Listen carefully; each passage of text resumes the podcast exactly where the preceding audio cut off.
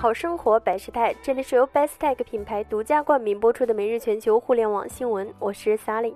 六月十五日，微信公众平台规则再次进行调整，对公打款范围扩大，一分钱验证，新注册用户必须验证个人或企业，并进行公示，对防冒行为进行最严厉打击。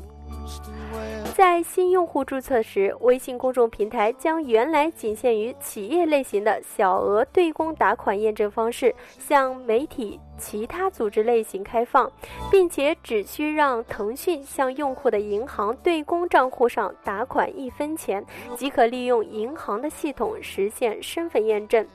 微信团队表示，这种做法可以避免组织材料泄露带来的冒用问题。注册环节做了对公打款验证之后，就不用提交组织材料审核，劳神费心。后续申请微信认证和微信支付审核时，可免去同样的打款验证环节，一步到位。如果无法进行对公打款，可以选择提交材料，直接申请微信认证。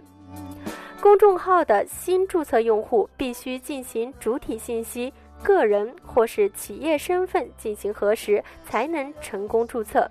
微信公众平台将在公共号信息页对验证信息进行公示，目前暂不支持屏蔽和纠错。另外，本次调整中，微信在平台使用规范部分特地将防冒、混淆他人账号昵称、头像、功能介绍或发布内容等，或冒充利用他人名义的情况单独列列出微信团队称，将配合产品和安全手段，对各种防冒行为实施最严厉的打击。